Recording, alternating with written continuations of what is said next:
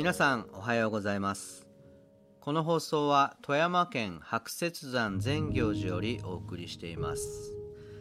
えーお寺の方では7月から永代経という法要が始まりました。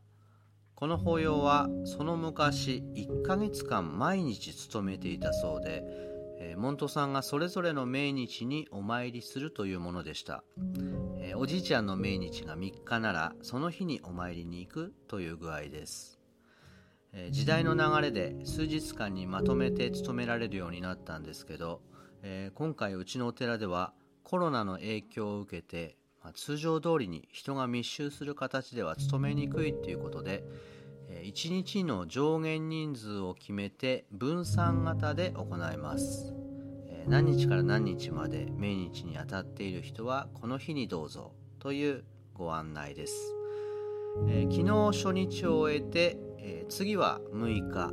えー最終回は26日とおよそ1ヶ月間に広げて行います、これコロナ対策はもちろんなんですけどそれ以上に今後の法要のあり方を考えながら挑戦していまして、えーと言いますのも伝統的な行事というのは少し変更するのもなかなか難しいことなんです、えーでも時代はどんどん変化していまして、えー変わっていかなければならない部分もまあいろいろあります、えー今年は図らずもちょうど変化しやすい年になりました。では、えー本編をどうぞ。ごめんだね祈祷にお祓い。ごめんください。朝の6時に玄関に元気のいい青年が立っている。パリッとした背広にアタッシュケース。セールスマンかな。うちのモントさんにこんなかっこいいのいないしな。どなた？はい。私今東京から容疑者で着いたばかりのこういうものでありまして。名刺を見れば東京証券取引所とある。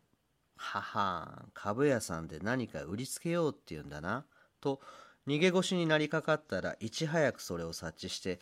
いえ商売の話じゃないんです。先日ちょっと調べてみましたらうちの三代前の本家がこの寺の門徒だということが分かりまして一度親代々の法事でもしていただかねばと思いまして突然伺ったようなわけなんです。で私すぐまた汽車で東京へ引き返さなくてはなりませんのでとりあえずお経の一巻でもと。それはまた随分とお急ぎなんですね。じゃあまあお上がりなさいませ。と部屋へ通してお茶を勧めてお話を伺ってみるとこれがびっくり。ええ私仕事の方はうまくいってるんですけど親戚の者が最近相次いで3人も交通事故を起こしましてどうもすっきりしませんのでちょっとある人に見てもらいましたらなんか迷った霊がおるとかでお寺で法事をした方がいいと聞きましてさあそれからあちこち調べてやっとここのお寺が檀家寺だということが分かりましたんで飛んできたわけなんです。どうぞよろしくお願いいたします。あのー申し訳ないけどうちの寺はそんな法事はしないんです。えー、法事をしない寺なんですか？いえ法事はしますがここは浄土真宗のお寺で深く因果の道理をわきまえて現世祈祷やまじないを行わず占いなどの迷信に頼らないことをモットーにしてますからあなたの言うような法事はしないってことなんです。そんなこと言わずにお経一貫浄土真宗ではお経祈祷やお祓いの道具にはいたしません。弱ったな。あちょいっとやってくださりゃいいんだけどな。あこのちょいっとってところがムカッときたんですが相手の方は東京から容疑者でやってきてもっとムカッと来ているだろうからとりあえず心を落ち着けてお経の代わりにお話ししたんです。あなた見てもらったって言うけど誰に見てもらったの？どんな考えを持った人でその人はあなたのことを本当によく知ってる人なの？さあさあって随分いい加減だね。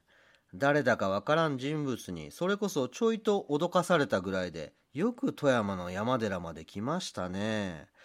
親戚に事故が続いたってそれには原因があるはずです。警察行って聞いてごらんなさいそしてついでにひょっとしたらこの私ももうすぐ事故を起こすんでしょうかって聞いてごらんアホかって言われますよあなた自分の欲でなんかこうさっとやってもらったらいいこと来るように思ったんじゃないの？